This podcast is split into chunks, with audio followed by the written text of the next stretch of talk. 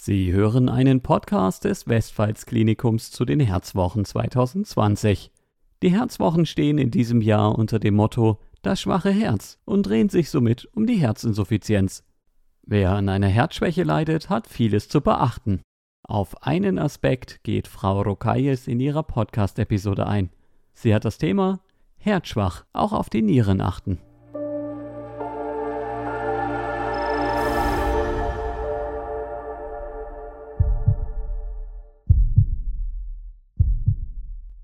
Herzlich willkommen zum Podcast über das Thema Herzschwäche und Nieren.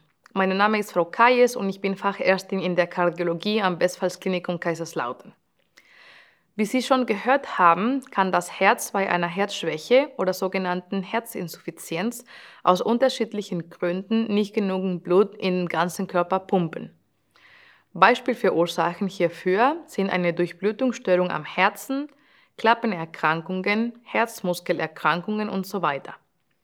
Das kann dazu führen, dass Organe wie die Niere nicht mehr ausreichend durchblutet sind bzw. nicht mehr genügend mit Sauerstoff versorgt werden können. Dies kann langfristig zu einer schwächeren Nierenleistung oder sogenannten Niereninsuffizienz führen. Wenn eine Herzschwäche zu einer Schädigung der Nieren führt, wird es in der Medizin als kardiorenales Syndrom bezeichnet. Auch den umgekehrten Fall gibt es. Schädigt eine Nierenerkrankung das Herz, verwenden wir den Begriff renokardiales Syndrom. Da sich beide Organe gegenseitig beeinflussen, wird kardiorenales Syndrom auch übergeordnet für eine gleichzeitige Erkrankung beider Organe verwendet. Ein kardiorenales Syndrom ist relativ häufig. Etwa 40 bis 60 Prozent der Patienten mit Herzinsuffizienz haben auch eine eingeschränkte Nierenfunktion. Es lohnt sich also, beide Organe regelmäßig zu kontrollieren und parallel zu behandeln. Um alles besser einordnen zu können, möchte ich folgende Fragen mit Ihnen besprechen. Auf was genau muss man achten? Welche, welche typische Symptome entwickeln sich? Wie kann man sowas vermeiden? Welche medikamentöse Therapie gibt es? Was für Untersuchungen kann man durchführen? Nun möchte ich über typische Symptome einer Herzinsuffizienz sprechen. Wasseransammlungen im Körper, Luftnot, Leistungsminderung oder Herzrasen.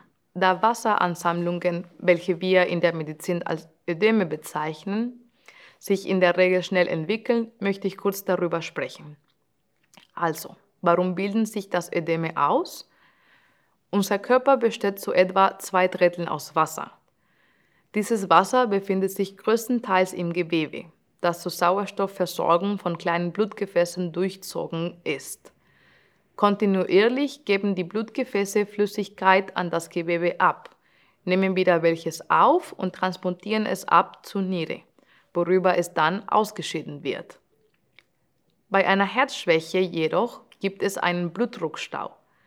Das Gewebewasser bleibt zurück und bildet die charakteristischen Ödeme aus. Aufgrund der Wassereinlagerungen kann es sein, dass Sie gerade nachts häufiger auf die Toilette müssen. Denn wenn Sie im Bett liegen, kann das Herz leichter arbeiten.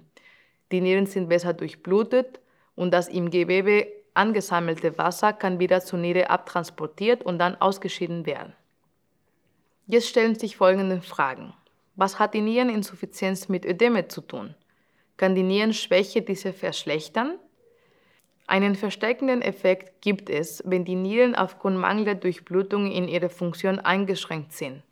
So können sie noch weniger Wasser entsorgen, was sich weiter im Körper ansammelt, beispielsweise in den Beinen oder im Bauchraum. Zu Beginn einer Herzinsuffizienz sind diese Wassereinlagerungen schwer zu erkennen – eine unerklärliche Gewichtszunahme trotz unveränderter Ernährungsgewohnheiten kann hier ein Warnhinweis sein. Nehmen die Wassereinlagerungen zu, kann die zweierlei bedeuten. Die Herzinsuffizienz hat sich verschlechtert und oder die Nieren sind zwischen zusätzlich geschädigt. Als Tipp können Sie sich Folgendes merken. Um Wassereinlagerungen frühzeitig zu erkennen, kann ein Gewichtstagebuch hilfreich sein.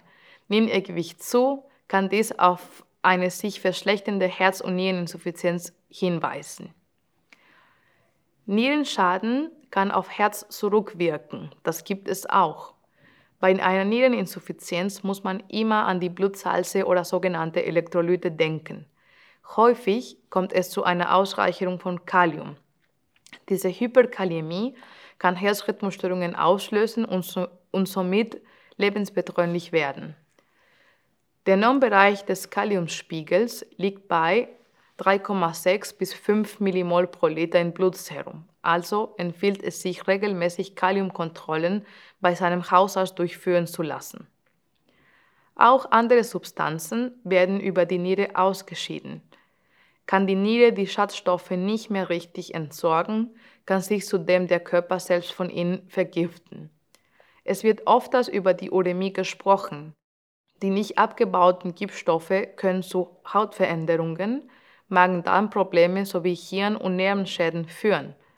Auch kann dies zu einer schlechten Verkalkung der Gefäße führen, sogenannte Atherosklerose. Um solche Komplikationen zu vermeiden, empfehlen wir bei einer schon diagnostizierten Herzinsuffizienz stets also auch die Funktion der Nieren zu überwachen.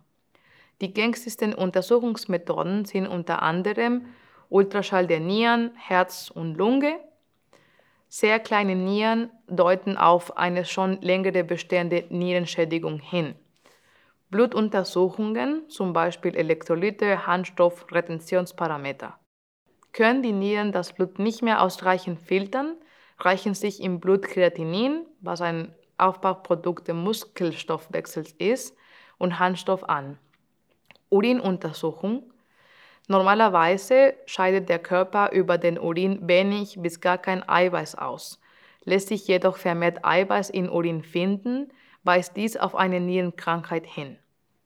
Zum Schluss möchte ich Sie darauf hinweisen, bei einer Herz- und Nierenschwäche sollte man auf Verschiedenes achten. Vor allem die richtige Medikamenteneinnahme, regelmäßig körperliche Untersuchungen und Blutentnahme sind wichtig lassen Sie sich herbei von einem Arzt darüber beraten. Vielen Dank für Ihre Aufmerksamkeit.